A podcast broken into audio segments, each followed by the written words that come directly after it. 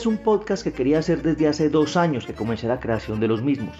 Quería un ejercicio muy musical unido a la historia, pero no sabía cómo iniciarlo. Solo había tenido algunas conversaciones sobre este tema con algunos amigos. Y si bien es cierto, los podcasts tienen intermedios musicales afines a los temas, no eran lo fundamental. Por eso me tomo el atrevimiento de hacer esta corta introducción porque este podcast no tiene nada que ver ni con la Edad Media, ni con Europa o con la Iglesia como veníamos acostumbrados. Este es mucho más local, tiene que ver con Argentina, con la Argentina de los 70s y 80s. Y el pretexto para iniciarlo se da de una manera muy particular e inesperada, a través de mi búsqueda de la canción, que según la revista de Rolling Stones hace parte del listado de las canciones más importantes de todos los tiempos, Wonderworld de Oasis.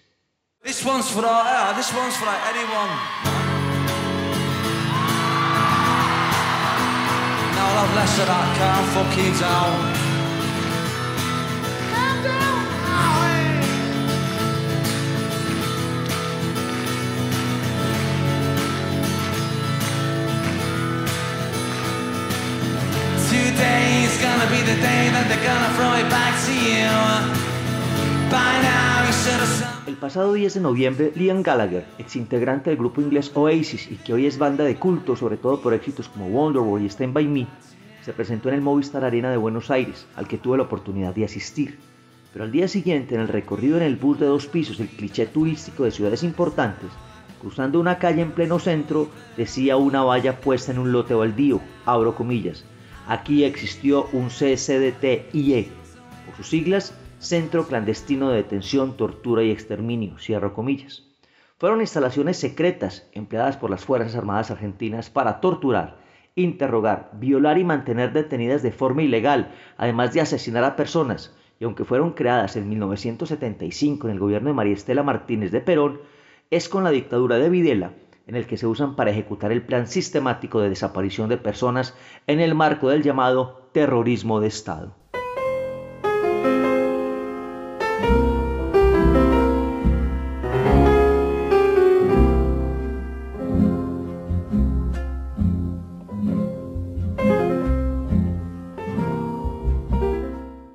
enero de 1919 se da una huelga general en los talleres de Bacena, que era una gran empresa metalúrgica en Buenos Aires fundada por el italiano Pedro Bacena. Desde el primer día la huelga es reprimida y son fusilados a la salida de la fábrica varios obreros. Esto hace que estalle la famosa Semana Trágica que produce enfrentamientos entre policías y obreros con más de mil muertos. Entre los efectivos policiales se encontraba un joven teniente de nombre Juan Domingo Perón, que se dice participó directamente en los fusilamientos y que de manera paradójica es propuesto para encabezar la lista del recién creado Partido Laborista en 1945, integrado principalmente por los sindicatos, aunque ya venía haciendo una carrera política al lado de grupos socialistas y revolucionarios, en la que escaló hasta la vicepresidencia de la República y en el 46 alcanza la presidencia junto a su esposa María Eva Duarte, Eva Perón, y crea el Partido Único de la Revolución o Partido Peronista. Fue reelegido en el 51 y derrocado en el 55. Se exilia en España y regresa al país en el 72, ganando elecciones de nuevo al año siguiente. Fallece en el 74 y es reemplazado por su vicepresidente y esposa María Estela Martínez, conocida como Isabelita Perón. En palabras del actor Federico Lupi, abro comillas, es difícil de entender cómo semejante inútil iba a ser presidente del país, cierro comillas. Y se profundiza aún más la violencia peronista la izquierda mata a los de derecha en nombre de Perón y la derecha, con la AAA, Asociación Anticomunista Argentina, hacía lo propio, también en nombre de Perón. Hasta que el 24 de marzo de 1976, momento en el que aparece Jorge Videla, que encabeza un golpe militar para derrocarla. Comunica a la población que a partir de la fecha el país se encuentra bajo el control operacional de la Junta Militar se recomienda a todos los habitantes el estricto acatamiento a las disposiciones y directivas que emanen de autoridad militar, de seguridad o policial, así como extremar el cuidado en evitar acciones y actitudes individuales o de grupo que puedan exigir la intervención drástica del personal en operaciones. Firmado Jorge Rafael Videla.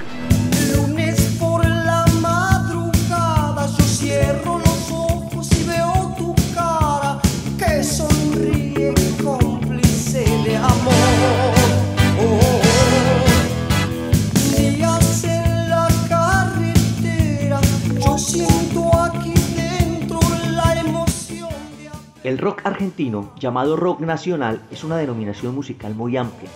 Argentina fue el primer país iberoamericano que después de los anglosajones, Estados Unidos, Gran Bretaña y Australia, combinó los diversos géneros derivados del rock and roll con elementos locales, desarrollando así un rock de identidad propia, por eso el nombre de rock nacional, convirtiéndose así en precursor del rock en español y el que logró inicialmente mayor éxito comercial fuera de sus fronteras. Pero su inicio fue tortuoso, al comenzar los grupos underground a componer canciones sobre temas que preocupaban a los jóvenes y la dictadura comenzó a censurar todo lo que fuera en contra de los valores occidentales y cristianos. Curso de instrucción policial. Cómo detectar y proceder ante un hippie. El hippie es puto. Y cuando se baña en un río, lo hace en pelota. Y ahí los vemos salir alegremente en pelota para bañarse en la laguna, porque para ellos la vida es una jarana, un plato. Y ahora sale la compañera, la hippie. Se bañan, son felices, no tienen responsabilidad ante la vida, ante una posible guerra que la patria tenga que levantarse ante la misma. En fin, van jodiendo. A los rockeros les quedó solo una alternativa, el exilio, ni siquiera por temor a ser detenidos, sino de ser asesinados. Detrás de las paredes que ayer te han levantado, te ruego que respires todavía. Apoyo mis espaldas y espero que me abraces atravesando el muro de mis días. Uno de los primeros en tomar la drástica decisión de dejar la Argentina fue Piero Antonio Franco, Piero, en 1976. Apenas consumado el golpe de Estado, viajó a España donde estuvo cuatro años, luego de un intento de secuestro por parte del régimen. Luego viaja a Colombia. Tengo la piel cansada de la tarde gris tan gris. Guardo, guardo los verdes verdes de tu bosque. Otro de los grandes que huyeron fue León Gieco. Anunció en 1978 que se iría de gira por América y que solo regresaría a Argentina dos meses por año para resumir su trabajo ante el público local. Abro comillas. No voy a seguir perdiendo el tiempo acá. No puedo ser un idiota toda mi vida por la mentalidad del país. Cierro comillas. Decía en una entrevista con Miguel Greenberg en 1982. Solo le pido a Dios que el dolor no me sea indiferente. Podríamos mencionar otros como Gustavo Santolaya, Roque Narvaja, Lito Nevia, un joven Norberto Papo napolitano, genial intérprete de blues argentino que me gusta mucho, Perdóname si alguna vez fui descortés. Como una hormiga a la deriva por el andén. Miguel Abuelo, el creador de Los Abuelos de la Nada, Hace frío y estoy lejos de casa. Hace tiempo que estoy sentado sobre esta piedra. Pero hubo alguien que nunca dejó el país, alguien que nunca huyó, abro comillas. Si todos nos vamos, ¿quién los va a esperar cuando Videla no esté? Cierro comillas, dijo Charlie García.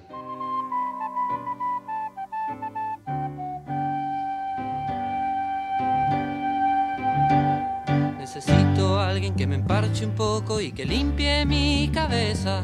Que cocine guisos de madre, postres de abuela y torres de caramelo. Que ponga dos tachuelas. Con Charlie y sus grupos Sui Generis y Cerú Girán, los músicos argentinos aprendieron a darle la vuelta a las letras, a no ser directos, a usar la metáfora, los eufemismos en sus canciones para hacer frente a la dictadura, como Alicia en el País, donde hablaba del régimen como asesino pero nunca lo descubrieron ni fue prohibida.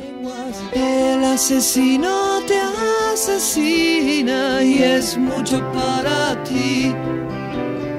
Se acabó ese juego que te hacía feliz. Decía Charlie, nunca tuve miedo de la dictadura, siempre fui invisible para ellos, haciendo seguramente alusión a sus inteligentes letras y cuando ya los invisibles eran muchos, la dictadura comenzó a debilitarse y se inventa algo totalmente absurdo, una guerra contra una de las mayores potencias bélicas del mundo, Gran Bretaña, intentando apoderarse de las Malvinas en 1982. Y como el enemigo hablaba inglés, llegaron al ridículo de prohibir cualquier tipo de música en este idioma en las emisoras, lo que terminó impulsando el rock nacional incluso con la realización del Festival de la Solidaridad, apoyando los grupos de rock no a las fuerzas militares sino a los jóvenes soldados. Y como era de esperarse, Argentina perdió la guerra, y esto ayudó a que la dictadura terminara, y el 10 de diciembre de 1983 se elige a Raúl Alfonsín y vuelve el país a la democracia. Pero los culpables de cerca de 8.000 desaparecidos no podían permanecer impunes, y el rock ayudaría a hacer justicia.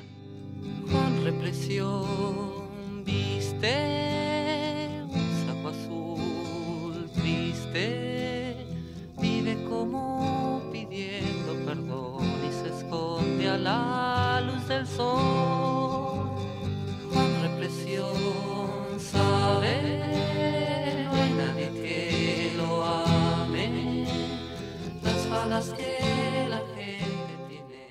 La dictadura poseía campos de concentración, como lo dije al principio, llamados CCDs, Centros Clandestinos de Detención, 364 en total, de los cuales 60 estaban en Buenos Aires, en la provincia de Córdoba 59 y en Santa Fe 22.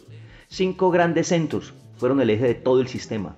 La ESMA, Club Atlético en la ciudad de Buenos Aires, el Campito o Campo de Mayo y el Vesubio en el Gran Buenos Aires, provincia de Buenos Aires, y Perla en Córdoba. A pesar de sus diferencias, los CCD fueron organizados con una estructura y un régimen de funcionamiento similar. Todos contaban con salas de torturas, espacios para mantener a los desaparecidos y un centro de viviendas para los torturadores y guardias. Los grupos de tareas, los GT, también conocidos como patotas, estaban encargados de realizar los secuestros, generalmente de noche. Inmediatamente los detenidos desaparecidos eran llevados al CCD correspondiente, donde permanecían constantemente encapuchados y esposados, eran severamente torturados e interrogados por los mismos integrantes de los GT. El tiempo o este periodo inicial de tortura oscilaba entre uno y dos meses. Con posterioridad a este periodo inicial de tortura e interrogatorio se disponía 1. El asesinato del detenido o 2. El traslado. Los métodos utilizados para el asesinato y desaparición de los cadáveres variaron desde los llamados vuelos de la muerte, fusilamientos en masa, fosas comunes, tumbas CNN o incineración de cadáveres. 3. Y si al detenido le iba bien, el blanqueo, donde se legalizaba el detenido y se le ponía a disposición del Poder Ejecutivo Nacional. Esta situación podía derivar en la deportación y el exilio, o en el enjuiciamiento por tribunales militares y la condena a prisión. Pero además de secuestrar, torturar y desaparecer, cometían otro acto no menos atroz. Robaban a aquellos bebés de las mujeres que secuestraban y los regalaban o vendían a familias cercanas a la dictadura militar. ¿Quién me diga si ha visto a mi esposo? Preguntaba la doña. Se llama Ernesto y tiene 40 años.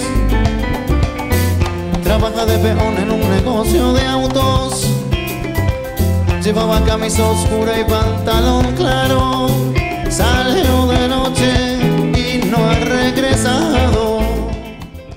Las Abuelas de Plaza de Mayo es una organización no gubernamental creada en 1977 para localizar y restituir a sus legítimas familias a todos los niños desaparecidos por la dictadura Videla. Nada ni nadie las detenía para buscar a los hijos de sus hijos, labor que hasta hoy hacen. Fueron invitadas incluso a conciertos para difundir su labor investigativa. Artistas como YouTube y Sting las tuvieron en sus escenarios. Y pasan casos tan increíbles como el del nieto Manuel González, uno de los 102 afortunados que conoció a su familia natural gracias a las abuelas de Plaza de Mayo. Yo quise fin y había más. Yo quise más, no había fin. Lo que yo quise encontrar estaba atrás y no aquí. Desde las sombras no vi las sombras y no vi luz. Manuel no tenía idea que su pasado era diferente al que le habían descrito sus padres. Era sobreviviente de un operativo donde matan a sus padres. Al bebé de brazos lo toma la policía y lo da en adopción.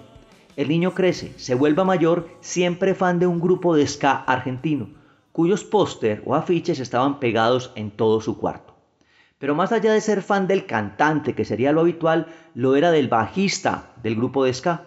Y un día, cuando tenía 19 años, a la puerta de su casa aparece, autorizado por su madre adoptiva, un antropólogo forense diciéndole que lo busca su abuela natural y su hermano que era músico. Y este hermano era nada más y nada menos que ese músico que él idolatraba, el bajista Gastón Moreira, bajista de Los Pericos.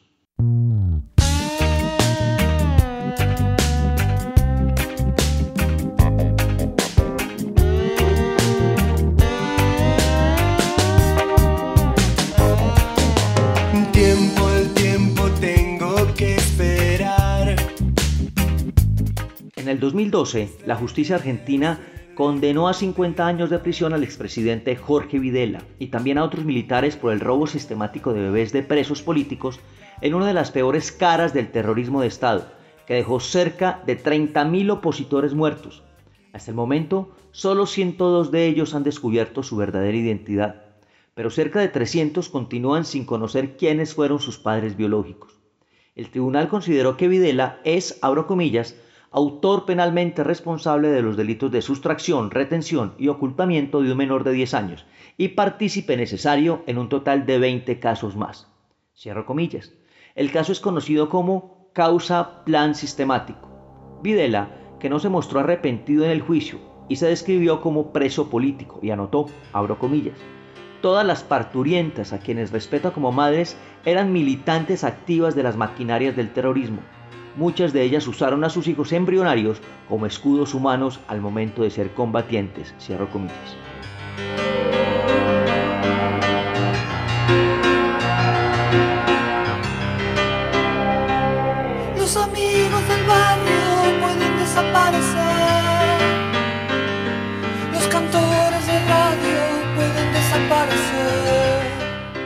Cuanto al rock nacional, Argentina entró en diciembre de 1983 en una nueva etapa de su historia con el gobierno democrático de Alfonsín. Entrar en democracia significaba la desaparición del aparato represivo y de la censura del gobierno militar, por lo cual la libertad de expresión volvió. Las canciones que criticaban al gobierno militar se multiplicaron como Tiempos difíciles de Fito Páez, Maribel se durmió de Espineta, dedicada a las madres de Plaza de Mayo, Solo le pido a Dios de León Gieco o Los dinosaurios de Charlie García. En 1981 Miguel Mateos ganó la oportunidad de ser telonero de Queen en su show en Buenos Aires con su banda SAS. En la provincia de Mendoza surgiría una corriente denominada Rock de Mendoza y la agrupación más representativa sería Enanitos Verdes, que comenzarían a tocar como trío en el 79. En el 84 aparecería otra banda de Mendoza, Alcohol Etílico, autores de Rocas en mi mente y del éxito Lamento Boliviano, que años después sería interpretado por Enanitos Verdes. En el 85 se formaron los fabulosos Cadillac y el rock nacional comienza a sembrar semillas en Latinoamérica, Chile, luego Perú, Ecuador, Colombia y Venezuela. Ya para el 88 se da el boom con solistas como Calamaro. La lista es interminable. Lo cierto es que el rock en español nace en Argentina para Iberoamérica. La dictadura los hizo fuertes y profundos, pero luego de esta también hubo espacio para muchos que se subieron en hombros de gigantes para hacer música más comercial música más light, música ligera.